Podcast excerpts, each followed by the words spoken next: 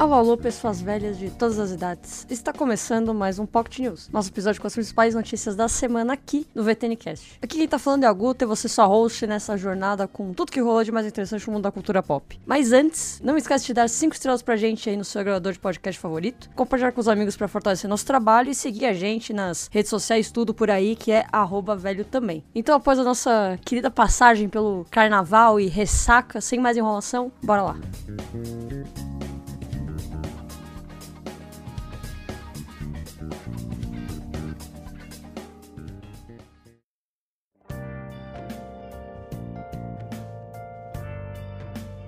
Começando com a notícia de cinema, Madame Teia largou aí com 23% de aprovação no Rotten Tomatoes. As primeiras críticas do filme pipocaram já na terça-feira, dia 13, que significa que a aprovação do filme no Rotten já começou daquele jeitinho, né? O novo longa da Sony, que é estrelado pela Dakota Johnson, aparece com 23% de aprovação até o momento desse episódio aqui e da criação desse roteiro. A média foi baseada em 31 análises de críticos especializados, dando essa porcentagem. Lembrando também que isso ainda pode mudar, afinal Afinal, o filme estreia agora em 14 de fevereiro. A estreia e outras pessoas vindo com suas críticas vai fazer essa mudança de nota, então a gente vai ter que esperar e ver daqui uns dias como que vai estar. Tá. A próxima notícia é que o elenco de Quarteto Fantástico foi oficializado pela Marvel Studios. O estúdio oficializou aí com uma imagem de Dia dos Namorados, trazendo aí quem vai estar tá no elenco do filme. A primeira família da Marvel aí vai ser vivida pelo Pedro Pascal, como o Senhor Fantástico, Vanessa Kirby, como Mulher Invisível, Ebon Moss Bashal, como o Coisa, e o Joseph Quinn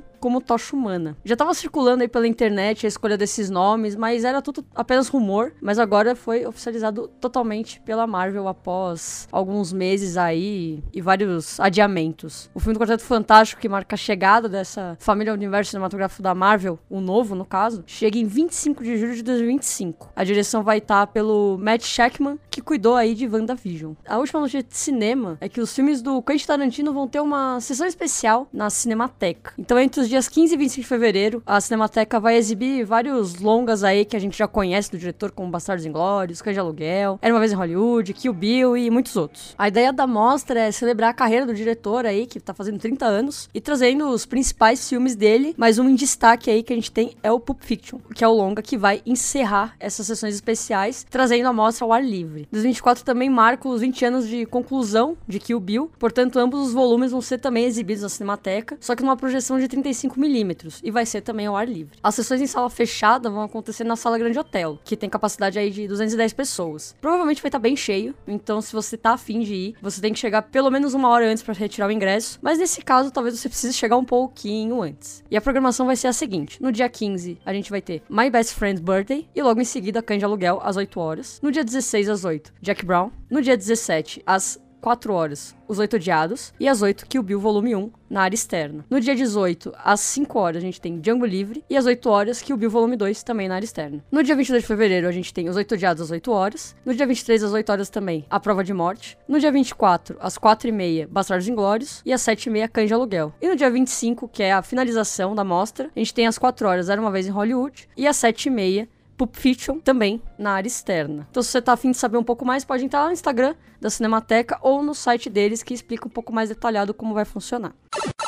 Agora indo pra notícias de streaming, um documentário sobre o Hideo Kojima e a criação do Death Stranding vai ganhar data aí pro Disney Plus. Em um vídeo de 50 minutos, o Kojima detalhou os vários projetos da Kojima Production e divulgou que o documentário batizado de Hideo Kojima Connection Worlds chegará ao catálogo no dia 23 de fevereiro. O projeto também acompanha a criação do primeiro game do estúdio e o processo criativo do nosso querido desenvolvedor japonês aí, que conta com depoimentos de outros vários envolvidos no jogo, como o ator Norman Reedus e o diretor George Miller. O documentário já foi exibido em festival de cinema de Tribeca em 2023 e vai ter por aí uma hora de duração. A próxima notícia de streaming é que a Lisa, do grupo de K-pop Blackpink, vai estar na terceira temporada de White Lotus. Ainda não há detalhes sobre o papel da cantora na série, mas segundo a Variety, ela já está acreditada na produção com o nome de batismo dela, que é a Lisa Manobal. A participação dela em White Lotus vai marcar a estreia da Idol aí como atriz. Lembrando que não é a primeira integrante do Blackpink que faz alguma série da HBO, já que a Jennie também estreou como atriz em The Idol. Mesmo que a série não seja boa, pode ver que ela tem uma boa atuação. Em formato de antologia, o White Lotus tem elenco e tramas diferentes a cada temporada. A série acompanha as loucuras de um grupo de ricaços em hotéis da firma que empresta nome à série pelo mundo. E se você tiver afim de conferir um pouco da série as outras temporadas, você pode ir lá no catálogo da HBO, que tá todo completo. A próxima notícia é que a segunda temporada de Senhor dos Anéis será mais sombria e ousada, segundo a diretora. Em entrevista para Moviezine, a diretora afirmou que o próximo ano da produção será mais ousado e corajoso, além de focar na construção dos personagens e várias reviravoltas. Ela disse o seguinte, abre aspas, O que eu sei e posso dizer com certeza é que será mais sombria, ousada e focada na construção de personagens. Ainda temos vários episódios bem interessantes a caminho. Assisti a todos eles no Natal, apenas os cortes deles. Acredito que será uma temporada muito boa. Tentamos tornar tornar a série mais corajosa e suja. Eu acho que para torná-la ainda mais autêntica possível. Também temos reviravoltas muito surpreendentes. Fecha aspas. E se você tiver interesse em conhecer a série, ela tá lá no catálogo da Prime Video. E a segunda temporada ainda não tem previsão de estreia.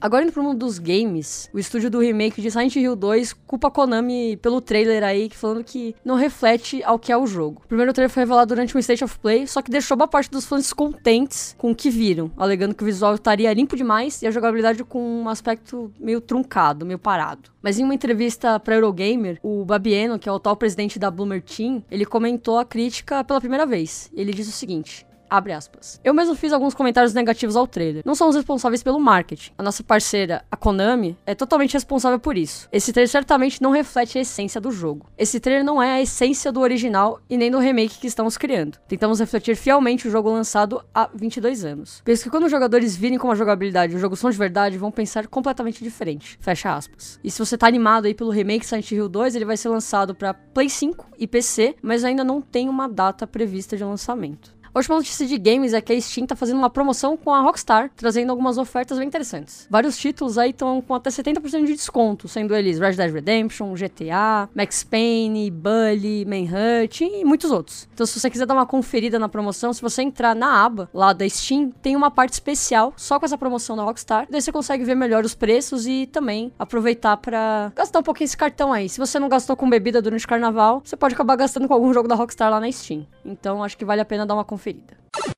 Agora indo pra música, a Beyoncé anunciou um novo álbum, sucessor de Renascença aí para março. Dois anos após o lançamento de Renascença, seu último álbum solo de estúdio, ela tá voltando com o segundo ato da sua atual era. Nas redes sociais, a artista divulgou também uma prévia do novo álbum e anunciou que ele vai ser lançado em 29 de março desse ano. Os dois primeiros singles do álbum foram lançados aí, então se você quiser dar uma olhada nas plataformas como Spotify, YouTube, você pode já escutar que eles já foram liberados. E um deles foi criado até pelo Jay-Z, que é o marido da artista. Diferente do Renascença, esse segundo segundo ato vai focar um pouco mais no country, algo que a Beyoncé já explorou na música Dead Listens no álbum Lemonade lá de 2016. Então se você tá afim, entra lá na página dela, tanto Spotify ou qualquer outra plataforma digital que você utilize para música, e no YouTube que você já pode conferir essas duas músicas lançadas por ela para você entender um pouco qual vai ser o nível musical da nossa deusa do pop.